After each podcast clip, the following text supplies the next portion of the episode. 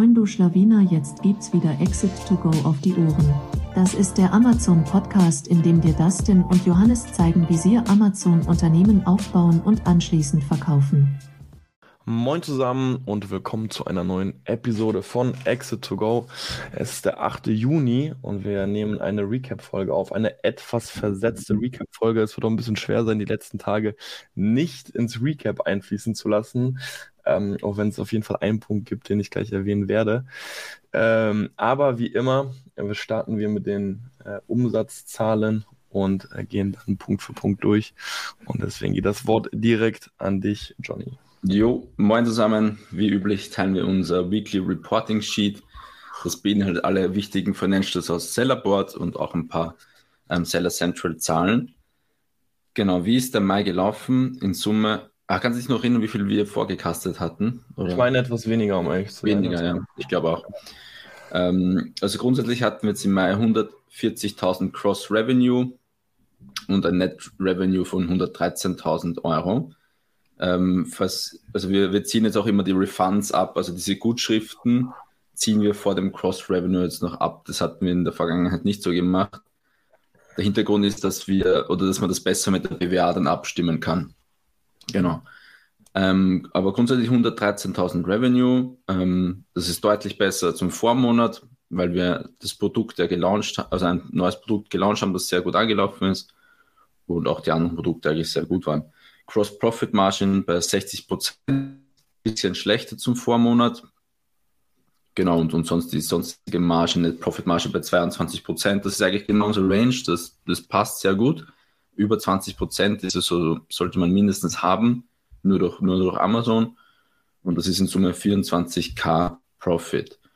Also all in all, ein super Monat. Für uns das zweitbeste Monat ähm, von Umsatz, aber auch von Profit weil wir ein paar saisonale Produkte haben im September und im August. Ähm, genau, die jetzt dann auch bald anstehen. Aber alle noch super happy mit Mai. Gibt es von deiner Seite noch irgendwas, was du ergänzen würdest? Ähm, also wir machen ähm, den Forecast, hier sind wir drüber. Also habe ja. so einen grünen Daumen sozusagen. Und ja, vielleicht wirklich nur erwähnt, also an sich ähm, genau super happy. Also eine Sache, die wir jetzt über die Monate hinweg ja schon gemerkt haben, unser Gross Profit ist von der Benchmark ja schon ein gutes Stück höher. Also ich glaube, wir streben ja 68,5 oder so ist unsere ja. Benchmark.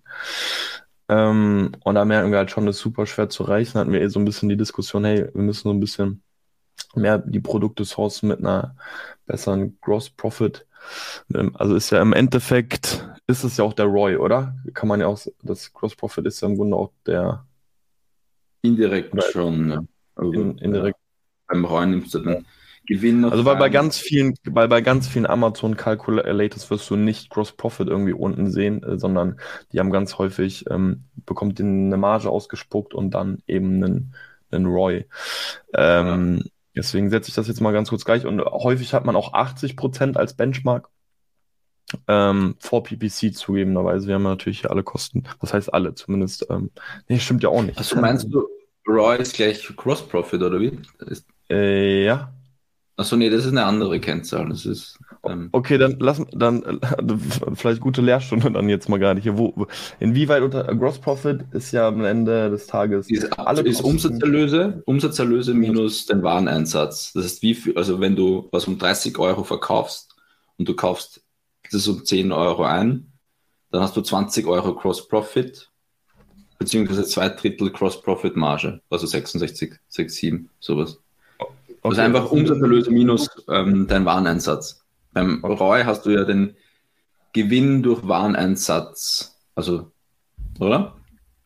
Gewinn durch Wareneinsatz, also weil investiertes Kapital und wie viel man dann letztendlich nochmal raus hat. Genau.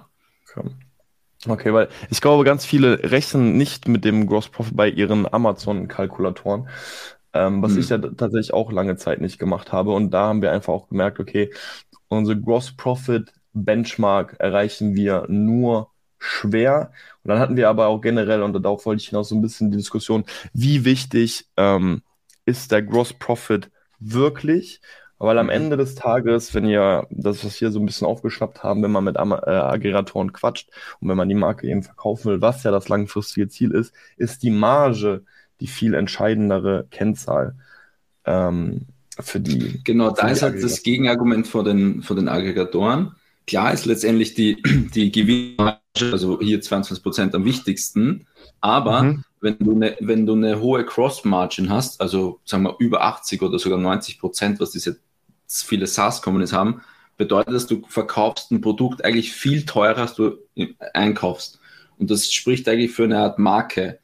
Ähm, also mhm. Also wenn du ein Produkt um 5 Euro einkaufst, also um 100 Euro ähm, verkaufst, dann heißt das ja, du musst irgendwie eine geile Brand haben oder ein geiles Design oder sowas und dann hast du eine Art Macht.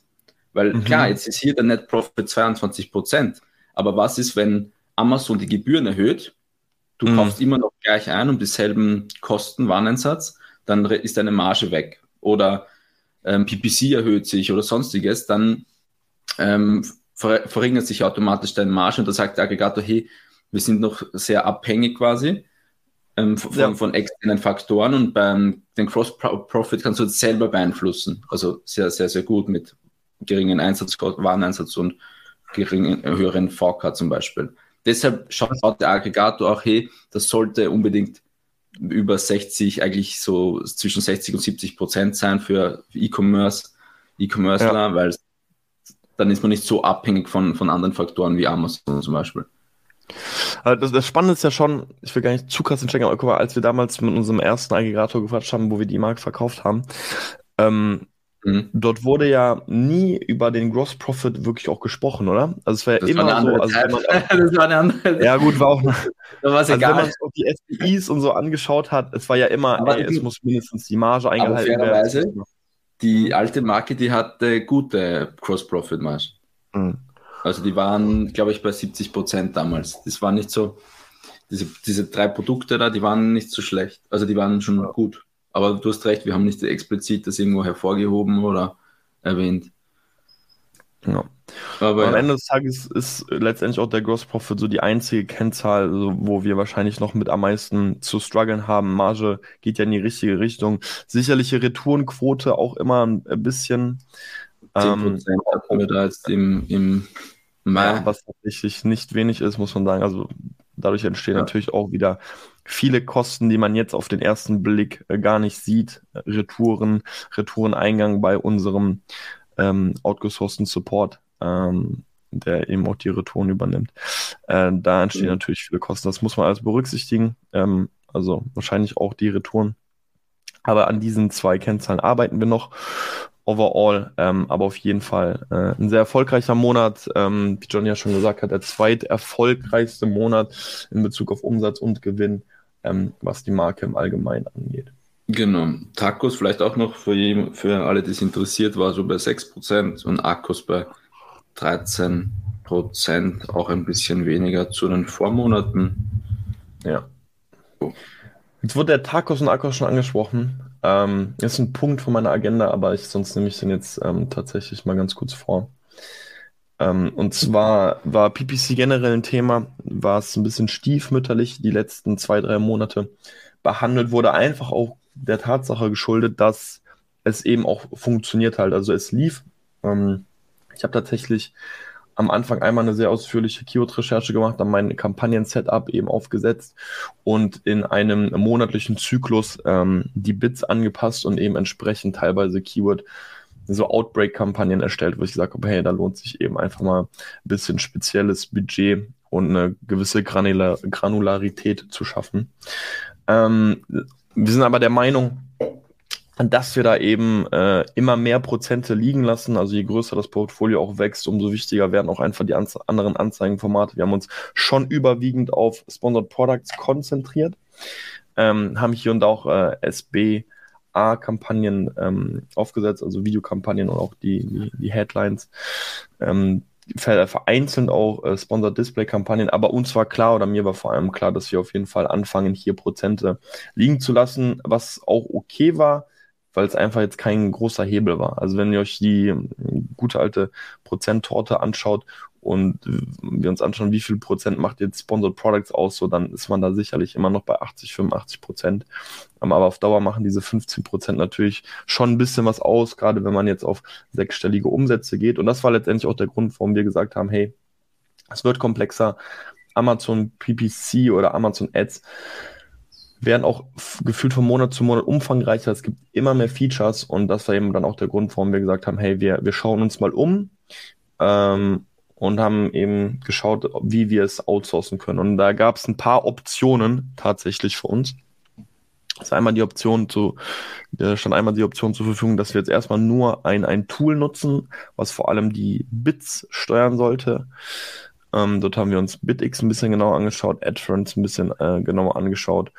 Ähm, dann haben wir noch mit Agenturen gesprochen. Ähm, und so ist tatsächlich auch so ein bisschen der Kontakt zu AMZ Advertise äh, entstanden, wo wir jetzt zwei Folgen mit denen aufgenommen haben, welche auf jeden Fall auch ähm, empfehlenswert sind, also da dort mal reinzuhören. Also sage ich auch ganz offen und transparent in der Folge, dass selbst ich wirklich nochmal gut was mitgenommen habe.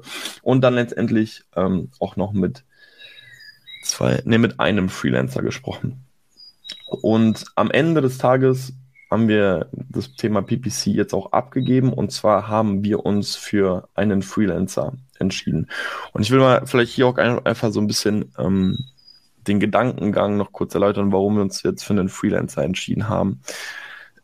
Ihr werdet sehen, wenn ihr mit Agenturen sprecht und sicherlich auch mit dem einen oder anderen Freelancer, aber dort hat man eine bessere Chance, dass es nicht der Fall ist, dass sie immer Prozente auch von eurem Ad-Revenue haben wollen, was, irgend, was ich irgendwo nachvollziehen kann, äh, weil das letztendlich natürlich auch eine motiv gewisse Motivation ist, für die Agentur Vollgas zu geben. Man muss natürlich sagen, naja, die können natürlich dann auch einfach den kompletten Umsatz, also den Ad-Revenue durchgehend äh, vorantreiben und holen sich dann ihre schönen Prozente ab. Also die etwas schönere Kennzahl wäre ja tatsächlich irgendwie das Ganze am Tacos zu messen, um den organischen Umsatz noch mit zu berücksichtigen und dem organischen Umsatz dann noch eine gewisse Gewichtung eigentlich zu geben.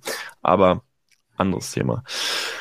Und ähm, bei den Agenturen war es halt dann eben so, dass preislich man schon in einfach in eine Liga kam, sage ich mal, wo man sich einfach schon auch ein bisschen die Frage stellen muss, okay, ähm, will ich nicht dafür vielleicht sogar eine einzelne Person anstellen, weil es würde einem Gehalt gleichkommen, gerade wenn man eben in solche ähm, Bereiche kommt.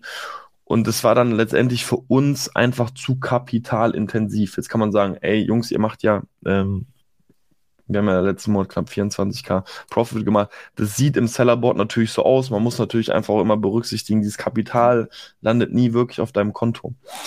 Und ähm, deswegen äh, waren wir auch einfach vom Kapital ein bisschen gebunden. Deswegen ging tatsächlich so kurzzeitig ein bisschen die Tendenz zu einem, äh, zu einem Tool.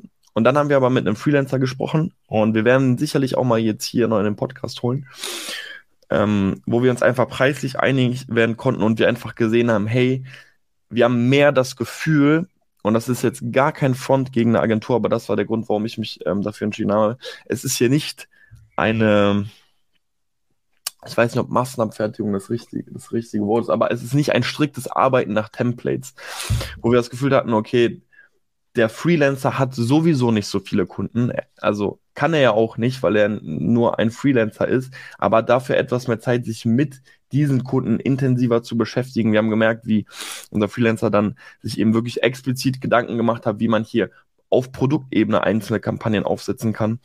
Und das hat dann am Ende des Tages eben für, für den Freelancer gesprochen. Also sehr krass upfront, also er hat upfront sehr viel investiert. Wir haben ein halbstündiges Loom-Video bekommen wo er gezeigt hat, was er wie machen würde. Und ähm, deswegen haben wir uns am Ende für einen Freelancer jetzt entschieden und werden sicherlich ähm, die Ergebnisse und die Learnings ähm, in den nächsten Recaps, Recap-Folgen mit euch teilen. Ähm, aber das war auf jeden Fall schon mal ein Punkt. Ziemlich langer Monolog jetzt, Johnny. Willst du noch irgendwas hinzufügen? Ja, nee, also wenn, wenn, also als Selbstständiger hast du natürlich eine ganz andere Motivation, als wenn du ein Angestellter bist mhm. bei einer Agentur oder so. Also ja.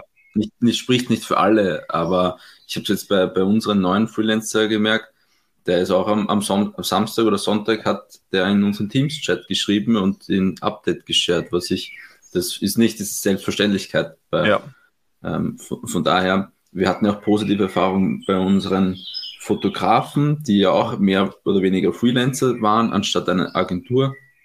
Und von daher verstehe ich es voll und gang, dass man jetzt mal diesen Freelancer-Weg geht. Oder macht jetzt für mich auch Sinn. Ähm, von, von dem her. Ja.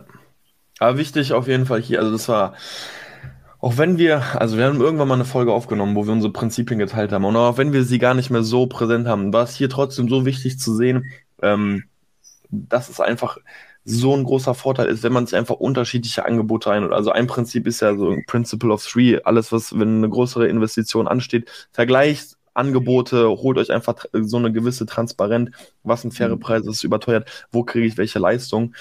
Ähm, und da haben wir einfach einige Calls gehabt, einige Angebote verglichen und so zumindest auch ein sehr, sehr gutes Gefühl, diese, diese Entscheidung zu treffen. Ähm, einfach weil sie, wenn wir ein bisschen mehr Daten auch irgendwo hatten, ähm, etwas zu vergleichen. Genau. Ja. Yes. So viel dazu, also ganz äh, kurzer Exkurs von, von Arcos Tacos. ähm, Nochmal zu dem Thema PPC. Genau. Ähm, ja, wollen wir noch die Umsatzprognose für, für nächsten Monat, also für Juni raushauen? Man muss natürlich zugeben, wir haben heute den 8., also das wird schon genau. ein bisschen das äh, Ganze beeinflussen, aber ähm, die ja, Urlauber hier. Nee, wir, wir haben, also, also wir haben ja den, die Prognose ja indirekt gestern erst gemacht für, für die Monatsplanung. Ja. Da haben wir jetzt 123.000 stehen an Cross-Revenue, das heißt ähm, weniger als jetzt im Mai. Hintergrund ist einfach, dass das ein Produkt jetzt schon offline ist, also out of stock ist. Genau. Ähm, von daher wird es einfach ein bisschen weniger werden im Juni. Im Juli soll es dann wieder nach oben gehen vom Cross-Revenue. Also Forecast ist jetzt 123.000 Cross-Revenue für Juni. Hältst du auch für, für realistisch sein? Ja. Ja. Ja. Ja, ich würde mich da, äh, ich will ja nicht genau das Gleiche sagen. Ähm, so pessimistisch, oder wie? Nee, wenn, dann wäre ich optimistischer natürlich. Ja, wenn ich so, sogar Sellerboard, hier steht aktuelle Monatprognose, ist doch fast dasselbe. Krass. Fast, ja, deswegen sage ich auch mal ein bisschen mehr, deswegen stelle ich mal die 126k in den Raum. Okay. Okay. Sweet, so viel dazu. So, der Stau, unser Roboter geht hier gerade. Muss mich ganz kurz die Tür zu machen.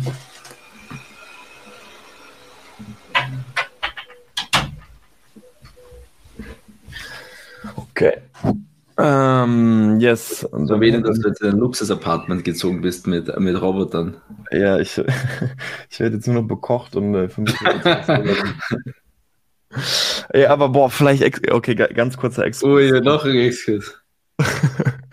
und zwar, ähm, also bei mir war es ja so, ähm, Johnny und ich wir sind ja komplett äh, remote, wir arbeiten von zu Hause.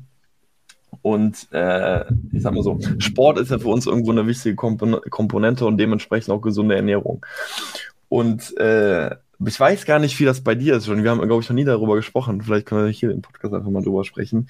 Bei mir nimmt die Mittagspause bestimmt anderthalb bis fast manchmal zwei Stunden in Anspruch, wenn ich sage, okay, ich koche jetzt, ich esse und dann mache ich direkt wieder sauber quasi. Ja. Und, das hat, und ich, und ich habe dann auch gemerkt, dass ich so danach so ein bisschen den nicht so schnell wieder in den Flow kommen, weil ich gefühlt gar keine Pause hatte, sondern nur so äh, weiterhin funktioniert habe. Und deswegen äh, habe ich diese Woche auch zweimal äh, bei Lieferando bestellt. Ich habe lange nach was Gesundem gesucht, weil das war mehr so dieses ungesunde Fastfood da bei Lieferando und habe dann so einen, so einen Typen gefunden, der so ähm, Bowls macht. Jetzt pass auf, das Lustige ist, ich habe das zweimal bestellt und dann ruft er mich an und sagt so, ey, könntest du mir eine Bewertung geben? Äh, weil ich bin gerade äh, ganz frisch auf Lieferando. Und dann sind wir so ins mhm. Gespräch gekommen. Ich habe eh gesagt, so, ja, äh, ich, ich suche gerade eh irgendwie so etwas, wie ich so günstig mein Mittagessen bekomme, weil ich will es nicht mehr immer selber machen. Und deswegen war ich gestern sogar bei ihm im Restaurant und dann haben wir gequatscht. Und jetzt wollen wir mal so gucken, wir haben es auf einen guten Preis gar nicht, er gibt mir 25 Prozent auf die Bowls und die, kosten, und die kosten eh schon nur so 10 Euro, also 8,50 Euro für eine Bowl. Ähm, und der wohnt. Das ist 25 Prozent. Ähm, also äh, 7,50 Euro dann. ähm, und ähm, das ist so fünf Minuten so von mir weg, noch nicht mal. Also mit dem Fahrrad ja. zwei Minuten oder so. Und wir wollen es jetzt mal ausprobieren. Ich will so zwei, drei, vier Mal die Woche will ich dann einfach bei ihm ähm, Mittagessen holen, um dann einfach diesen, diesen Pain nicht mehr zu haben von selber frisch kochen, wieder sauber machen. Also klar sind Luxusprobleme, aber am Ende des Tages so bringt mich das schon raus und ich sehe einfach schon einen krassen Mehrwert da drin. Ähm, das ist so quasi, also Essen outzusourcen. Mhm. Ja, ich weiß ja nicht, was, was ihr immer kocht. Ich meine, bei, bei, mir ist so, ich, ich tue eigentlich mittags fasten, also da esse ich eigentlich gar nichts.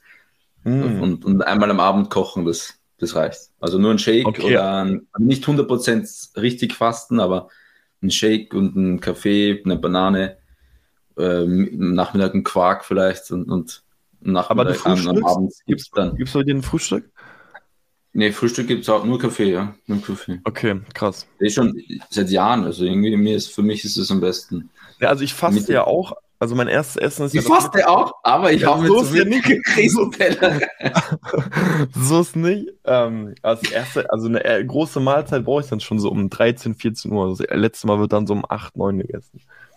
Okay, aber früher hat es ja auch ähm, erst immer nur abends gegessen, oder? Also ich hatte immer einen Tag in der Woche, wo ich 24 Stunden gefastet habe, das stimmt. Der Montag ah, war mal 24 so. Stunden fasten. Ja. Ähm, aber yes, okay, ja, noch ganz kurzer Exkurs hier zum Thema ähm, Essen. Aber, Private Struggles von, von das nicht ich. ja. Aber nimmt das bei dir? Ja gut, wenn man nur so eine Kleinigkeit isst, wenn man nichts sauber machen muss. Ähm, das geht dann. Abends natürlich schon, aber Mittag mache ich jetzt nicht so lange Pause. Ähm, einen Kaffee, Shake, vielleicht eine Runde spazieren.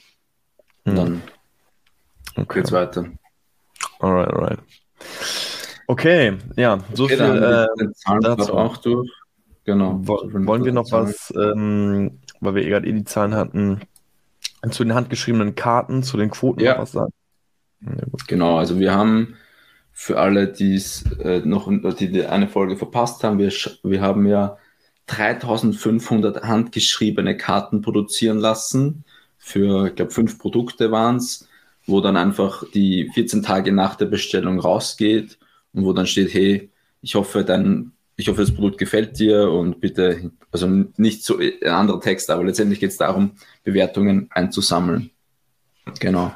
Das Aktuell, waren sieben Produkte. Ja. Sieben Produkte, ja. Jeweils, jeweils 500, stimmt, ja. Mhm. Ähm, genau, aktuell haben wir 2200 Karten verschickt. Ähm, liegt einfach daran, dass manche Produkte mehr Bestellungen generiert haben und andere wieder nicht.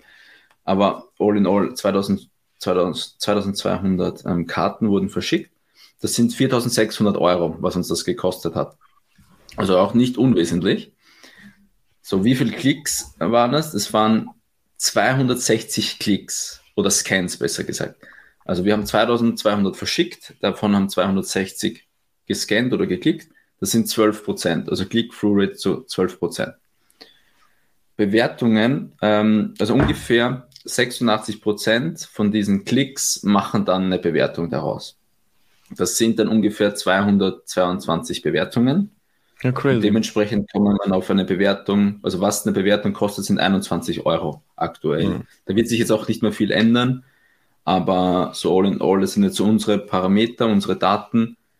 Ähm, wie gesagt, 12% Click-Through-Rate, nach 86% Bewertung und dann wäre der Euro pro Bewertung 21. Das heißt, genau, so ist unser Fazit until now. Also, wie gesagt, es gibt noch viele offene handgeschriebene Karten, aber ich glaube, der Großteil, ja, also ich, ich glaube, overall ist eine ganz gute Aktion. Ja. Ähm, 22 Euro ist jetzt nicht ist, ist eigentlich viel, aber im Verhältnis zu, zu ähm, Wine oder so bist du eigentlich auf einem ähnlichen Maßstab, also ähnlichen Range, oder? Ja, ähm, das sind dann knapp 10%, die tatsächlich bewerten, ne? Also wenn du gesagt hast, 12%. Genau, 10, ja, richtig, 10, ja, genau 10%, ja, 10%. Okay. Das also, ist, also, das ist natürlich schon ein deutlicher Anstieg, ne? Also von den knapp ein bis zwei Prozent, die man vielleicht so sonst organisch sich abholen würde, ist das schon ein enormer Anstieg.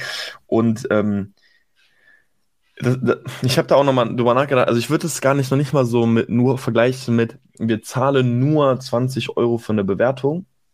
Weil ich glaube, was man schon auch berücksichtigen muss, es ist ja auch ein gewisser Branding-Effekt.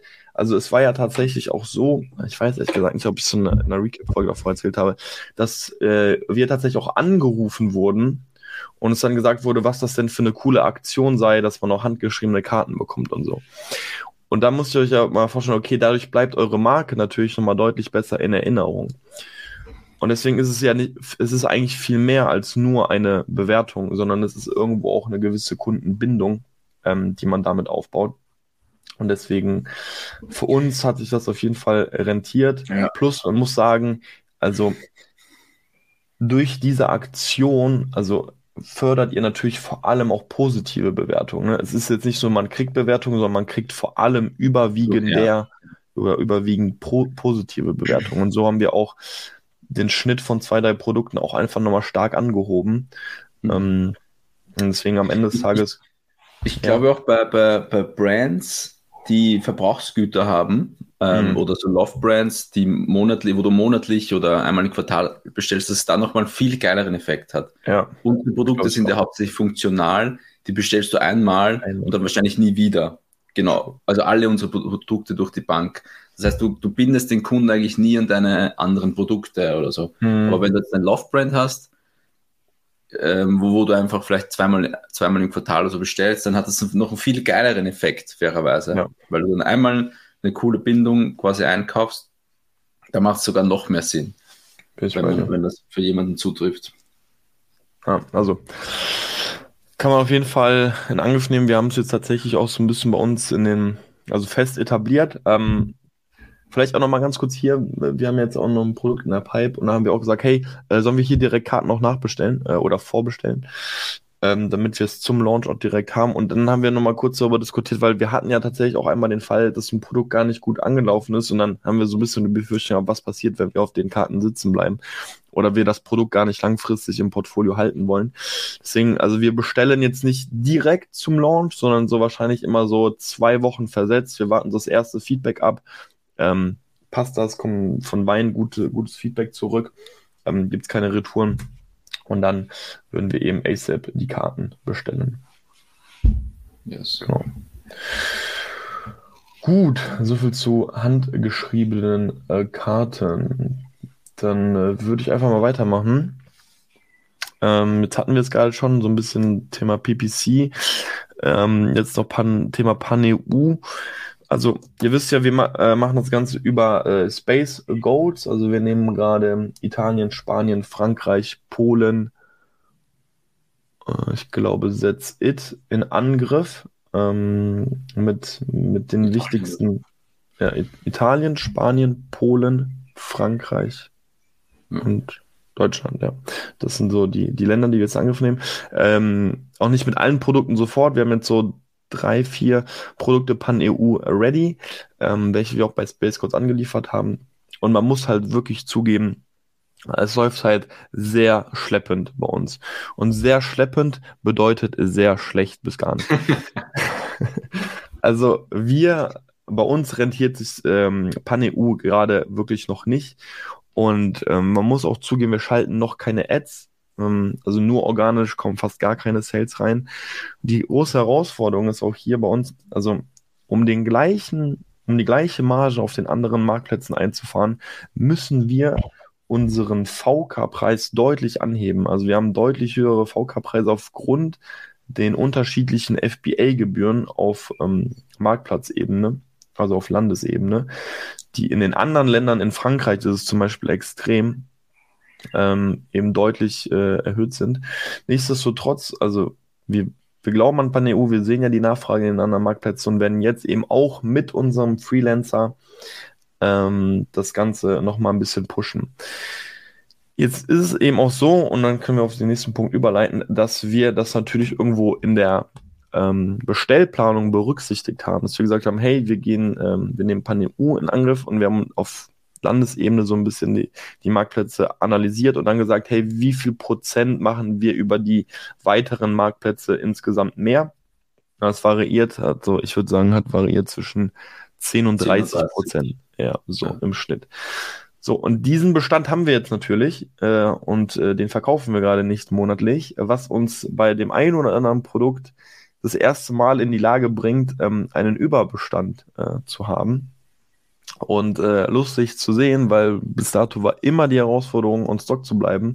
Jetzt heißt es ähm, Lagerbestand abbauen. Ähm, und hier äh, nehmen wir jetzt eben die ersten Aktionen in Angriff. Ähm, habe ich schon mal ähm, irgendwo, wenn ich glaube, bei der, beim Thema auch Margenoptimierung wurde so angeschnitten. Blitzangebote, sieben Tages Blitzangebote reichen wir jetzt eben bei dem einen oder anderen Produkt an. Es ist jetzt auch nicht so, dass wir Jahre, Jahre an Vorrat haben. Zwei Monate einfach, zwei Monate ja. haben wir zu viel. Aber wir, wir merken das ja zum Beispiel auch bei den Lagergebühren, was das bedeutet, eben zu viel ja. Lagerbestand zu haben. Deswegen es macht schon Sinn, das Ganze auch ein bisschen abzuverkaufen, nicht so viel gebundenes Kapital durchgehend zu haben ähm, und da eben dann auch einfach die, die, die Blitzangebote einzureichen. Und was sich hier auch sicherlich anbietet, ähm, ist der Prime Day.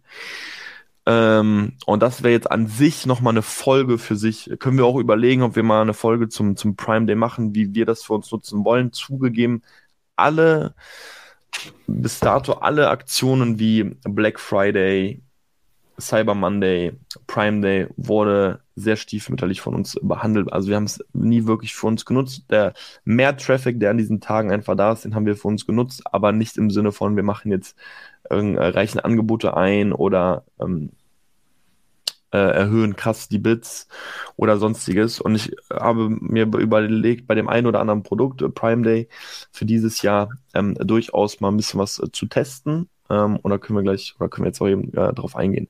Also das will ich vor allem bei den Produkten machen, die sich sowieso gut verkaufen, plus wo wir jetzt einfach diesen gewissen Überbestand haben. Jetzt weiß man immer noch nicht so ganz genau, wann wird der Prime Day überhaupt sein. Also es ist eigentlich, ich glaube, es ist bis jetzt immer im Juli gewesen. Es war noch niemand anders. Letztes Jahr war es ähm, der 12. und 13. Juli. Ich kann mir sehr gut vorstellen, dass es da einfach so um diese Range auch sein wird. Und ähm, was wir hier eben machen ist, dass wir auf jeden Fall ähm, die, die, die Blitzangebote, das heißt, es sind ja dann eigentlich Prime Day-Angebote einreichen. Das heißt, für den Tag ähm, reichen wir Angebote ein, wo man dann mindestens 15% Rabatt geben muss.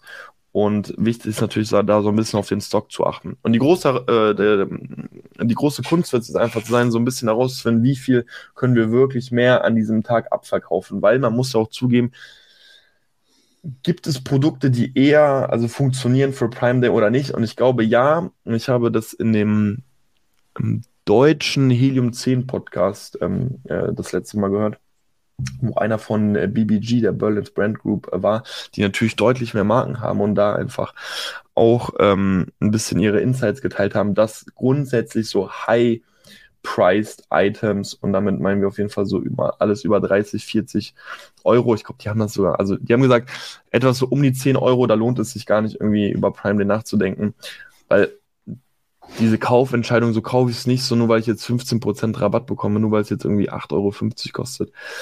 Das ist ja keine richtige, also inwieweit ist das ein Anreiz? Aber wenn du so ein Produkt hast, was jetzt mal 100 Euro kostet und du sparst 15 Euro, ist sicherlich einfach ein größerer Anreiz, ähm, und ich kann mir das, also wenn ich selber in, in, mich hineinhöre, kann ich mir das sehr gut vorstellen, dass mich solche Produkte auch eher reizen würden. Deswegen die Produkte, die ein bisschen teurer sind, wo wir ein bisschen Bestand haben, ähm, dort will ich es probieren. Jetzt ist die Herausforderung bei einem Produkt, es ist einfach super saisonal. Also die Saison startet eigentlich noch gar nicht für das Produkt. Und ich glaube, du kannst dir vorstellen, welches ich meine, Johnny. Die mhm. Frage mhm. ist da eben, wie weit wird es überhaupt anlaufen? Die Kunden müssen sozusagen so ein bisschen vorkaufen dann. Also sie wissen, okay, vielleicht werde ich es irgendwann brauchen. Aber wie der Mensch eben ist, so auf den letzten Drücker macht er halt alles. Ähm, deswegen wird es da so ein bisschen tricky sein. Aber wir wollen auf jeden Fall eben Blitzangebote einreichen, beziehungsweise Prime-Angebote für 70 Euro dort muss man dann mindestens 15% Rabatt geben, plus einzelne Kampagnen eben für diesen Tag aufsetzen. Das werde ich dann eben mit meinem, mit unserem Freelancer ähm, dann abarbeiten und dort einfach einzelnen Kampagnen ein gewisses Budget geben, die wichtigsten Keywords ähm, eben pushen, also an diesem Tag einfach auch diese Ausspielung holen. Und ähm, so wollen wir es eben für uns behandeln. Aber auch sicherlich nicht jedes Produkt und ich glaube auch nicht, dass jedes Produkt ähm, dafür geeignet ist. Ja. Sweet. Macht auf jeden Fall Sinn. Ich meine, generell diese Lagerbestandsplanung oder die Bestellplanung, die wird immer die größte Challenge sein, weil du kannst noch so genau planen, es wird immer Umstände kommen, die du einfach nicht vorhersehen kannst. Bei uns ja. zum Beispiel, ähm, wir haben eine FBA-Einsendung gemacht, 300 Stück von einem Produkt, puff, weg. Also mhm. waren einfach falsch, waren einfach weg. Na klar, das, das kannst du nicht planen und jetzt gehst du out of stock und diese genau diese 10 oder 20 Tage hättest du gebraucht, dann, dass damit die Neubestellung da ist. Und genauso ist es auch bei dem anderen Produkt, wo wir einfach viel mehr bestellt haben, als wir jetzt brauchen, weil wir dachten, Pan-EU läuft schneller und so weiter. Also das ist, glaube ich, die Kunst, hier die richtige Menge zu finden, weil wir wollen auf keinen Fall out of stock gehen. Deshalb bestellen wir eigentlich immer ein bisschen mehr, auch wenn es für einen Cashflow schlechter ist. Aber die Kunst ist so, diese Mitte zu finden. Nicht zu wenig, nicht zu viel. Ähm, aber da muss man fairerweise, das haben wir jetzt auch noch nicht 100% geschafft, immer die richtigen Points zu treffen, weil einfach immer irgendwas dazwischen kommt oder eine Lieferung länger braucht oder dann auch kürzer braucht, dann hast du auch überbestimmt. Aber all in all, das ähm, haben wir gerade aktuell am Tisch. Wollen wir vielleicht jetzt in den Schlenker machen zu, zu AGL, AGL und welche, ja, ja. genau, welche Überlegungen wir da auch einfach dann da hatten? Ähm, ja, gerne, meine, gerne. AGL hat uns die letzten, also generell AGL hat uns die letzten Wochen mehr beschäftigt, weil es einfach ja. bei mehreren Produkten Sinn macht. Ein Grund war, dass wir eben bei einem Produkt sehr viele, also das macht einfach mehr Sinn, wenn es direkt zu Amazon geschickt wird, weil es ein, das ist saisonale Produkt ist und super groß ist und dadurch einfach Sinn macht mit AGL. Und auch wir hatten auch die Lieferzeiten. Also bei AGL hast du, glaube ich, 50 bis 60 Tage Lieferzeit, ist länger als für, für einen, bei einem anderen. Aber in dem Fall war es dennoch okay, die Lieferzeit zu akzeptieren. Dann ähm, bei, bei dem anderen Produkt, wo wir jetzt Überbestand haben, auch da macht es natürlich dann Sinn, die Lieferung über AGL zu machen, weil die. Lieferzeit einfach länger ist ähm, und dadurch nicht im Lager dann einfach herumsteht und du Lagergebühren zahlen musst. Das heißt, dort hat es auch Sinn gemacht für uns jetzt, ähm, über AGL zu gehen. Und du meinst jetzt nochmal was anderes, oder? Also genau, äh, einfach das Thema AGL ist gerade einfach so ein bisschen auf dem, auf dem Tisch, wie du gesagt hast, gerade bei Produkten, wo wir sehen, ey, wir haben Überbestand, aber die neuen Produktionen wurden schon angestoßen. Ey, so, wir haben den Puffer, dann lass uns einerseits können wir Verzögerungen beim Import in Kauf nehmen, plus wir sparen sogar eher nochmal im Endeffekt Geld beim Import. Ich glaube, was noch super wichtig zu berücksichtigen ist, ähm, nicht nur, dass AGL ja sowieso schon ein gutes Stück günstiger ist, ihr habt ja keine Ein Einsendungsgebühren an Amazon. So, und wir haben ein Produkt, wo ein Produkt letztendlich im Masterkarton ist. Also die eine Einsendung pro Produkt kostet nochmal 1,66 Euro. Das ist wie 1,66 Euro auf den, ja, auf den EK-Preis könnte man nicht sagen, weil zumindest fallen da keine Zollgebühren an. Aber letztendlich so pro Produkt wirklich nochmal 1,66 Euro Profit weg. So, macht man es mit AGL, hat man das Problem nicht weil alles geht ja direkt zu Amazon und man hat diese Gebühren nicht. Jetzt ist aber da die Herausforderung zu sagen, okay, wie viel schicke ich denn überhaupt zu Amazon? Weil ich habe ja kein Zwischenlager und bei Amazon entstehen da natürlich auch Lagergebühren. Und dann kam uns tatsächlich nämlich der Gedanke, und der kam uns auch erst gestern, was ist, wenn wir in Zukunft unseren Workflow vom Import ein bisschen anpassen. Das ist jetzt noch nichts in Stein gemeißelt, aber wir wollen den Gedanken einfach mal mit euch teilen, dass wir sagen, wir wollen nur ein, zwei Mal im Jahr bei unserem Produzenten produzieren.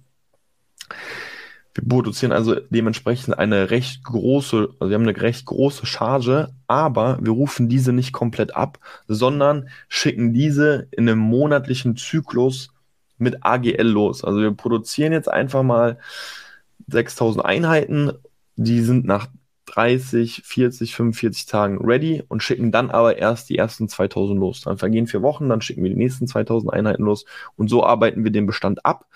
Und dann, äh, wenn sich der Bestand natürlich dem Ende nähert, stoßen wir sozusagen wieder eine neue Bestellung an. Jetzt kann man natürlich sagen, ey, okay, also es war ja so ein Punkt dann von dir, Jenny, dass man sagt, ja, aber dann hast du natürlich auch irgendwo schon direkt am Anfang lange gebundenes Kapital, weil du zahlst ja trotzdem 30 Prozent an meistens 30, 70 Deposit. Und die sind ja dann doch im Endeffekt lange gebunden, wenn man es bis zur letzten Bestellung ziehen würde. Das müsste man einfach so ein bisschen bei der Cashflow-Planung dann berücksichtigen.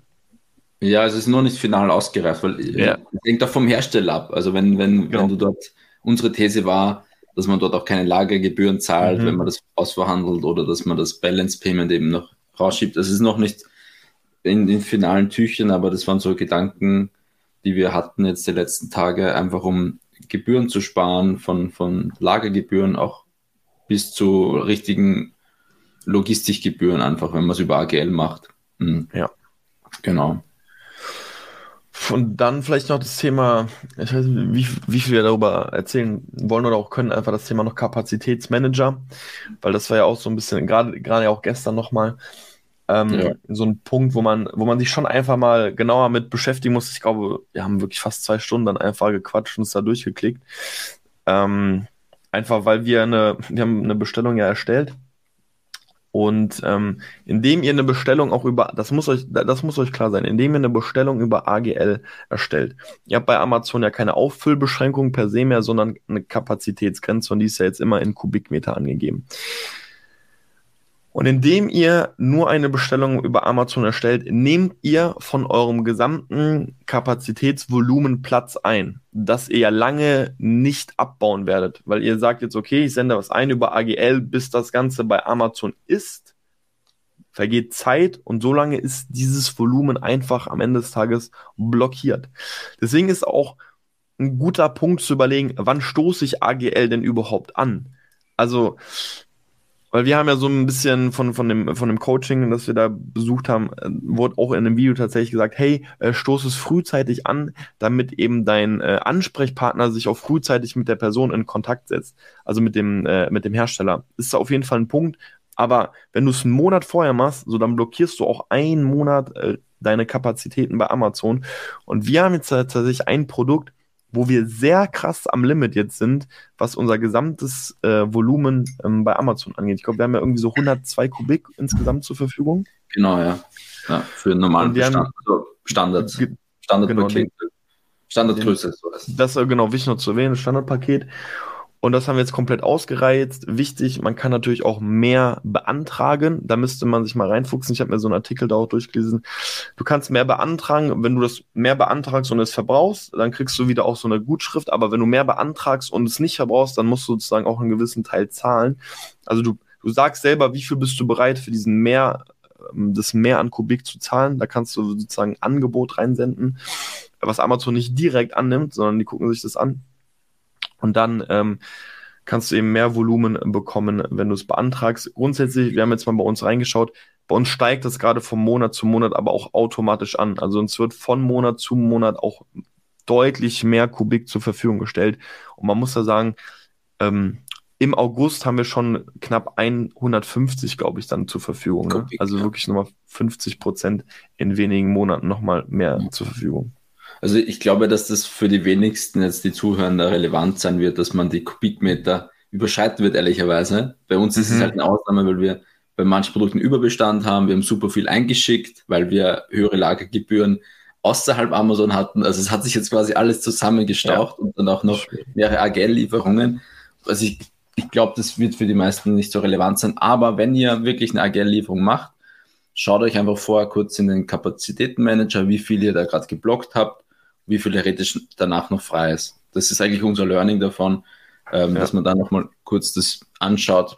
Ähm, wenn da eh noch alles frei ist, dann würde ich sofort AGL ähm, sofort das ausfüllen. Aber einfach also du meinst dann gar nicht im Monat warten, sondern wenn du Platz hast, dann stoßen. Genau, also einfach ja. nur Gefühl zu bekommen, wie viel habe ich gerade in Anspruch genommen. Äh, wenn das jetzt nur 10, 20 Prozent ist, ja dann, dann do it so. Bei uns ja, war es halt in dem Fall einfach viele Faktoren zum, zum Bad Luck ein bisschen geführt. Aber war ein cooles Learning gestern auch, so wenn man sich dann noch reinfuchst, äh, wie, wie, wie das dann funktioniert auch von, von der AGL-Seite. Das stimmt. Ja, also ich denke grundsätzlich einfach für alle relevant, die ein paar größere Produkte im Portfolio haben und dort einfach vielleicht der Bestand niedrig ist und man auf einen Schlag einfach eine große Bestellung ausgelöst, weil das war ja auch bei uns der Fall. Dann Genau, obwohl die Saison erst später startet. Obwohl die Saison später startet, ja. Genau. Ja, stimmt. Genau, Dann so ist es blöd. Also wenn du in den aktuellen Monat wenig Sales ha gemacht hast und dadurch wenig Kapazität hast von Amazon, aber ja. du quasi bestellst für dein Saisonprodukt in ein paar Monaten, dann könnte es blöd werden. Dann müsstest du diese Anfrage stellen. Und bei uns ist es ja auch so, muss man ja auch sagen, ähm, ein Produkt ist ja sogar Übergröße was wir auch äh, gestern äh, erst herausgefunden haben, weil es dann doch ein bisschen schwerer ist, als man dachte. Ähm, und Übergröße hat ja doch mal noch mal eine eigene äh, Kapazitätsgrenze, also ein mhm. Kubik. Und dort überschreiten wir es tatsächlich. Also wir können gar nicht alles über ähm, AGL importieren. Man kann so. einen Antrag erstellen, aber der ist dann erst ab nächsten Monat aktiv sozusagen. Also erst ab nächsten Monat kriegt man das Volumen zur Verfügung gestellt. Und dementsprechend müssen wir sogar einen Teil der Lieferung nochmal äh, mit einem normalen Logistiker importieren. Also Richtig. muss man auch ein bisschen auf dem Schirm haben, was ist das denn? Also ist normale Standgröße oder Übergröße und dementsprechend, weil Übergröße deutlich, deutlich weniger ähm, Platz zur Verfügung steht, was an sich merkwürdig ist, weil ist ja klar, dass man dafür mehr, mehr Platz braucht. Aber Sehr viel Room für Profit, für Margenoptimierung für nächstes ja. Jahr. Also, Safe. Auf jeden Fall. Das ist krass, jedes Jahr gibt es irgendwelche so Themen, wo du ein paar Euro rauskitzeln kannst. Alleine durch diese Jahr-Geld-Sendung, wie du schon vorher gesagt hast, diese 1,60 Euro. Das Alleine das, das sind über Profit. 1000 Euro an einem Profit. Das ist.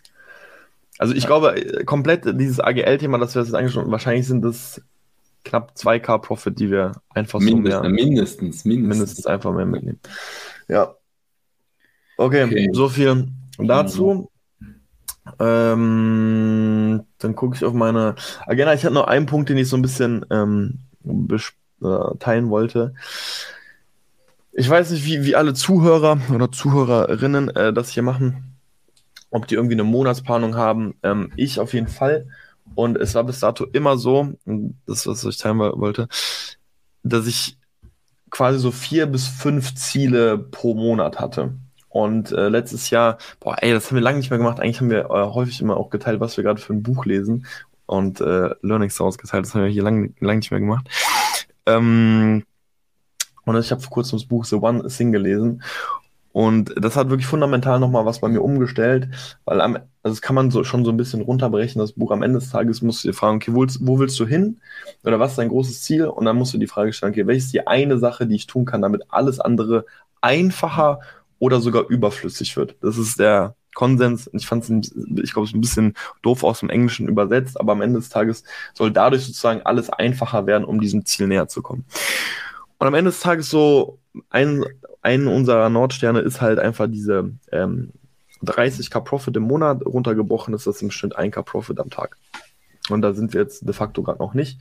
Und was ist es einfachste, um dort anzukommen? Das sind einfach derzeit noch mehrere Produkte. Und wenn ich mir die Monatsziele der letzten Monate angeguckt habe, waren die ziemlich eigentlich chaotisch, könnte man sagen. Also dort war zum Beispiel mal ähm, eigener Online-Shop soll online sein, ähm, PPC-Kampagne soll überarbeitet sein. Also einzelne Punkte, die doch irgendwo wichtig waren, aber dem großen Step gar nicht so viel näher gekommen sind. Und deswegen habe ich gesagt, okay, ich breche meine Monatsziele deutlich herunter. Ich habe jetzt nur noch ein Hauptziel und quasi ein Nebenziel. Also es sind, es sind jetzt nur noch zwei, aber im Endeffekt ist vor allem ein Hauptziel. Und für dieses Hauptziel habe ich mir jetzt jeden Morgen von 9.30 Uhr, erst was von 9 bis 11, aber ich habe es manchmal mit Gym nicht ganz hinbekommen, um Punkt 9 Uhr zu starten. Deswegen ist jetzt 9.30 Uhr bis 11.30 Uhr habe ich meine Fokuszeit, um diesem Ziel näher zu kommen. Das bedeutet, von 9.30 Uhr bis 11.30 Uhr habe ich jetzt jeden Morgen meine Fokuszeit, wo ich Produkte suche, eine Stunde und eine Stunde einem äh, Specification Sheet arbeite. Also jeder, der äh, man, wir haben extra eine Folge dazu gemacht, wie wir sozusagen Produkte ausarbeiten, zeigen, wie wir eine, ein Specification Sheet machen. Und ähm, das ist meine Fokuszeit. Also ich suche eine Stunde Produkte oder arbeite eben eine Stunde an einem Specification Sheet. Und ich habe, wenn ich mir das also angucke, wahrscheinlich im letzten Mal, ich weiß es gar nicht mehr, ich habe, glaube ich, ich wollte eigentlich nur zwei ausarbeiten. Ich glaube, ich habe fast vier Spe Specification Sheets fertig bekommen.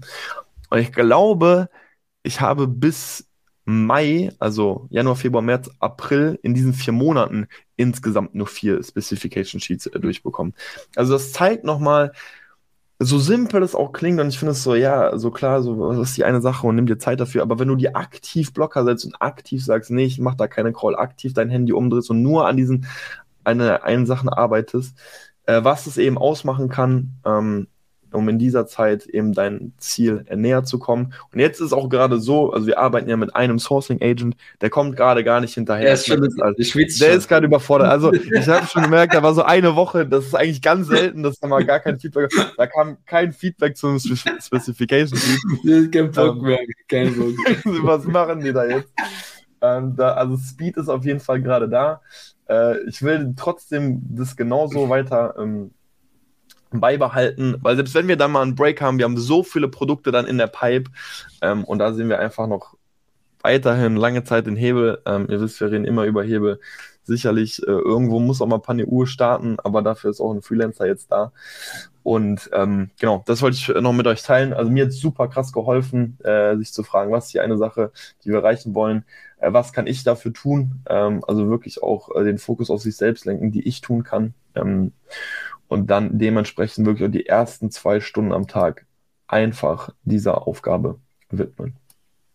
Genau, 100% richtiger Hebel. Also neue Produkte sind einfach Gold. Sind einfach Key. Ist, key, ist der Key für, für Amazon vor allem. Es. Genau. Also, Und vielleicht ja, ja. ja da nee, das nächste Thema überzugehen. Ja. Ähm, damit wir diese neuen Produkte ja auch irgendwie finanzieren können. Also ihr habt ja. schon rausgehört, wir haben Überbestand, wir wollen neue Produkte launchen. Ähm, das braucht alles super viel Kapital. Und deshalb da noch ein kurzes Update, wie es so mit Finanzierungen aussieht. Also wir haben ja mittlerweile schon ähm, jetzt schon viel, also muss sagen, wir, wir machen gerade richtig viel auf Pump bewusst so. Also wir haben Affinio ähm, jetzt im März durchgezogen 40k, dann VI Trade 18k und jetzt Fullfin im Juni für 50k. also ihr seht, äh, das Fremdkapital ist in G Plus noch private Darlehen haben wir 70k ähm, und ursprünglich damals 50k von der Sparkasse.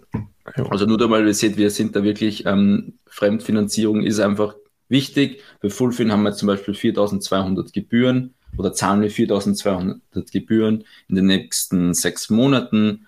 Ähm, ist nicht wenig, aber es ist einfach ähm, höher als der oder niedriger als der Profit, den wir dadurch machen können. Von daher ist es für uns völlig fein. Auch noch ein Update zur Sparkasse. Wir haben ja schon vor mehreren Monaten gesagt, dass wir in einem Prozess sind mit Sparkasse, ähm, beziehungsweise mit der NRW-Bank. Das ist so ähnlich wie KfW angeblich, dem auch so Förderkredite. Da war das ein bisschen on weil wir den Jahresabschluss fertig machen wollten, damit wir einen besseren Zins haben. Ähm, genau, also das läuft jetzt auch dieses Monat dann hoffentlich besser an. Wir haben jetzt den Jahresabschluss fertig. Das geht jetzt zur Bank, die macht eine neue Risikobewertung und dann kriegen wir hoffentlich eine einen neuen langfristigen Loan für so 5%, ähm, also auf jeden Fall geringer als diese Warenfinanzierungen und auch vor allem längerfristig. Das ist nur das Update dazu. Mhm, generell vielleicht noch Vergleich zwischen VI und Fullfin. Also bei Fullfin, bei VI war es ein bisschen, muss schon, ist ein bisschen mühsam, dass man die Rechnungen immer auf VI Trade mhm. GmbH schreiben muss. Das muss mhm. dann jede Rechnung ähm, oder jedes Dokument auch vor, vor pro forma Invoice, dann Commercial Invoice, dann vielleicht auch noch die Packing List. Das muss irgendwie immer alles angepasst sein, weil du es dort uploaden musst. Und bei Fullfin ist das schon praktischer. Du kriegst den Betrag 50k und damit kannst du dann in Ware finanzieren oder investieren und das wird nicht wirklich geprüft so oder da musst du nichts nachreichen. Das ist schon von der sehr praktikabel, muss man sagen. Das noch einmal zum Vergleich. Bei Finio ist es ähnlich. Genau, also so viel zu den Finanzierungen. Ähm, in Summe ist das gerade wie viel, äh, grob überschlagen? So fast 200k, also nicht offen, ne? wir haben jetzt ähm, ein bisschen weniger, also über zwischen 170 so, 170 müsste offen sein. Weil das Problem ist ja auch, hier dieses saisonale Produkt im September, das ist brutal, das sind alleine 100k nur Ware. Mhm. Und das, das haben wir halt einfach nicht herumliegen. Deshalb haben wir bisschen viel auch, ähm, müssen wir einfach ein bisschen vorsorgen. Ja. ja. Ich glaube, im Endeffekt ist das auch so ein, ein Game. Also ich, ich, ich sehe das auch nächstes Jahr nicht weggehen. Ne? Also selbst wenn ja. wir jetzt sagen, so, jo, äh, die Season ist dann vorbei und dann können wir auch einige Darlehensgeber wieder zufriedenstellen, ähm, werden wir nächstes Jahr wieder anklopfen und äh, das ganze Spiel wahrscheinlich wieder spielen, nur dann hoffentlich nochmal eine Nummer größer. Genau. Also da auch nur, das, wie gesagt, das Update, ein ähm, bisschen Delay wegen Jahresabschluss. Da möchte ich auch dann noch ein paar Quick Hacks durchgeben. Ähm, also Jahresabschluss generell, wenn es geht, habt das immer ready. Also es ist, du, du wirst den Jahresabschluss nicht drei Monate fertig haben oder, oder nach zwei Monaten vom, vom Jahresende, aber dass ihr zumindest das nach sechs Monaten fertig habt. Ähm, also ist jetzt Mitte Juni, und wir haben es auch erst jetzt fertig. Ist nicht super schnell, aber ist noch im Rahmen, würde ich sagen. Ganz kurz, haben wir am Ende des Tages so eine extra Fee jetzt noch, weil das haben wir so gesagt, ey, wir bauen den so dringend, dass wir bereit sind, äh, eine Fee Ja, stimmt. Also da war ja das Ding, also wir haben im April schon gesagt, zum Steuerberater, ihr müsst jetzt wirklich Gas geben und, und das waren anscheinend so überlastet oder so, dann bleibt das einfach liegen bei denen. Also ihr müsst es mhm. wirklich pushen. Also bei uns warst du, du musst pushen, jede Woche nachfragen, wie sieht's da aus, welche Unterlagen braucht ihr, das ist immer ein Hin und Her. Das hat sich über mehrere Monate gezogen, aber ihr müsst da dran sein. Der kommt nicht, der, also mich würde wundern, wenn ein Steuerberater euch proaktiv etwas schickt. Das wird nicht der Fall sein. Da müsst ihr richtig pushen, pushen, pushen, weil ihr braucht das für die ganzen Finanzierungen. Die wollen immer einen Jahresabschluss sehen. Da ist BWA selbst noch ein bisschen low, sondern die wollen einen finalen Jahresabschluss vom Steuerberater sehen, ähm, damit ihr da für Kredit, Bonität und so besser aufgestellt seid. Genau, und wir haben jetzt diese Fee nicht bezahlt. Ähm, wir haben gesagt, wir zahlen euch eine Sonderfee, wenn ihr ja. jetzt Gas gebt oder so, weil dann kriegen wir schneller den Kredit. Aber das hat sich dann trotzdem noch ein, zwei Monate gezogen alles und dann auch natürlich die Fee nicht bezahlt. Okay. Aber ja, also da, da, ist nur der, der, Hinweis, habt versucht, es immer ready zu haben. Ich würde sagen, spätestens nach acht Monaten sollte man den schon haben. Ähm, je nach Steuerberater, wie gesagt, es, theoretisch ging es auch nach drei Monaten, dass ihr da alles habt aber habt das immer ready. Und dann noch ein Tipp, ähm, also lasst den Jahresabschluss fertigstellen, aber schreibt dem Steuerberater, dass es nicht einreichen soll. Also einreichen an die Finanz, damit die Steuer fällt. Also sobald ihr den Jahresabschluss ja theoretisch habt, dann steht ja unten auch ein, ein Steuerbetrag oder eine, eine Steuererklärung, den ihr bezahlen müsst. Aber ihr könnt auch sagen, hey, reiche mir das erst ein, wenn wirklich die Frist fällig wird. Und die ist meistens mh, hm, ein Jahr später oder so. Also viel, viel später auf jeden Fall. Sogar, ist, ist nicht sogar anderthalb jetzt fast? Ja, ja also eigentlich, ich, ich glaube, es ist im August des übernächsten Jahres. Ja. So irgendwie. Ja. Ähm, genau so. Wir haben zum Beispiel den Jahresabschluss von 2021 immer noch nicht eingereicht, obwohl wir, weil wir halt, das wären 20.000 Steuern, die müssen wir jetzt ja. im Juli einreichen oder im August und dann wird es auch fällig, aber bis dahin ist es nicht fällig. Und da ein bisschen Cashflow-Optimierung zu machen, ähm, lieber später einreichen. Natürlich, sobald man das einreicht, muss man das bezahlen und auch die Vorauszahlungen auch für, für das kommende Jahr. Also da auch ein bisschen planen, dass man anhand dieser Zahl dann auch die Vorauszahlungen machen muss. Ja. Genau. Und ähm, vielleicht noch so als ein Overall, ähm, ähm, man kann den Jahresabschluss jetzt, wenn man nichts mit Accounting zu tun hat, schwer hinterfragen, aber Eins solltet ihr machen, checkt mit der BWA, ob das übereinstimmt. Checkt mit Sellerboard, ob die Nettoumsätze ungefähr übereinstimmen und die ganzen Advertising-Kosten. Checkt das Geschäftsführerkonto, ob da irgendwas drinnen ist, was nicht hin soll. Zum Beispiel bei uns oder das den. Da wurden halt dann, sind oft immer so Essensbelege oder ähm, Tankbelege raufgebucht worden, die eigentlich nicht dorthin sollten, weil wenn, sie am Geschäftsführerkonto sind, dann sind sie steuerlich, steuerlich nicht abzugsfähig und dadurch musst du halt mehr Steuern zahlen, als du müsstest. Also checkt dieses Konto, geht das durch, ähm, ob man das nicht auf andere Konten eigentlich schieben sollte. Genau, ansonsten jetzt nur mal so, so Quick Hacks. Ähm, bisschen Verständnis über den Jahresabschluss, glaube ich, ist nicht schlecht, weil spätestens mit Banken oder so muss man es vielleicht erklären können, was da und da, also was hinter den Positionen noch steckt, so ein bisschen. Ist auch ähm, spannend zu sehen, wie sich dieser Prozess bei uns entwickelt hat, im Sinne von, also wir haben ja auch extra ein Steuerkonto, also, das heißt, also wir haben so eine fünf, sechs Kontenstrukturen, hatten ja auch extra ein Steuerkonto, wo ursprünglich ja mal der Gedanke war, okay, von jedem eingenommenen Euro wird ja quasi ein Teil zur Seite gelegt für das Steuerkonto. Und das davon sind wir eigentlich. Ja, ja, das machen wir nicht. Das davon sind wir ja mittlerweile komplett weg. Also ja. natürlich kann man sagen, das aktuell hey, das ist ja, ja, ja, aber also, ich sehe es jetzt auch nicht, ich sehe es auch nicht nächste Woche ändern, so weißt du. Nee, nee, aber ich, je größer man wird, also ich, ich habe das Ding gesagt auch gestern, jetzt wird es langsam auch spannender, jetzt werden Steuern fällig, es werden Vorauszahlungen fällig, man muss es ein bisschen sauberer oder auch, auch langfristiger planen. Das war ein, die letzten, also so groß war man halt einfach noch nicht, dass man das wirklich weglegen muss. Oder es hängt auch vom Sicherheits, vom, vom genau. Sicherheitsbedürfnis genau. ein bisschen ab. Wir wissen, im Juli kommt 20k Zahlung oder und dann kommt 10k für die Vorauszahlung oder das wissen wir. Und, und wir wissen auch, dass, dass da dann wieder was am Geld am Konto ist. Aber das jetzt extra weglegen, ich weiß nicht, das das hat sich halt nicht 100% sauber angefühlt. Also, weil, weil das meine ich halt, diesen, diesen Prozess sehen, wo wir, dass wir am Anfang gesagt haben, okay, ähm, an sich ist ja auch Kapital da oder wir wollen diese Sicherheit ja auch irgendwo haben, dass wir sagen, wir wissen ganz genau, das ist einfach das Steuerkonto und dort ist einfach dieses Geld auch einfach da, es wird nicht angefasst. Dieser extreme Switch zu, okay, wir nehmen alles davon wieder weg und arbeiten mit dem Geld in dem Wissen, so, dass wir, da kommt ja wieder Geld rein und vertrauen einfach uns oder auch dem Prozess, dass wir dann einfach, wenn es eben fällig wird, einfach auch das Geld auf dem Konto haben und dann eben auf einen Schlag diese, oder was heißt auf einen Schlag, aber zumindest auf einen Schlag das Geld vom, sage ich jetzt mal, Betriebskonto zu nehmen und direkt den, ans Steuerkonto zu schicken. Ist auf jeden Fall ein bisschen mit ein bisschen mehr Risiko verbunden, weil was ist, wenn ihr das Geld nehmt, investiert und irgendwas geht offline und das Geld ist irgendwo gebunden? Dem muss man sich ja. bewusst sein. Ähm, aber da haben wir einfach einen krassen, krassen Switch hingelegt, muss man sagen. Das stimmt, das stimmt. Genauso wie wir eigentlich mal ein Konto hatten mit Rücklagen. So, muss man auch sagen. das ist null. Gibt es de auch nicht ist sehr, sehr, sehr, sehr, sehr eng geplant alles, das stimmt schon. Auch jetzt im Juni sehr, sehr, sehr eng geplant. Genau. Aber es, wie gesagt, das hängt vom eigenen Feeling ab oder wie viel man Sicherheitsbedürfnisse hat, braucht auch. So. Genau, so viel. So viel zu Kapital, laufendes so Thema. Kapital. Ich habe eigentlich noch einen Punkt, ich gucke auf die Uhrzeit. Nee, ich ja.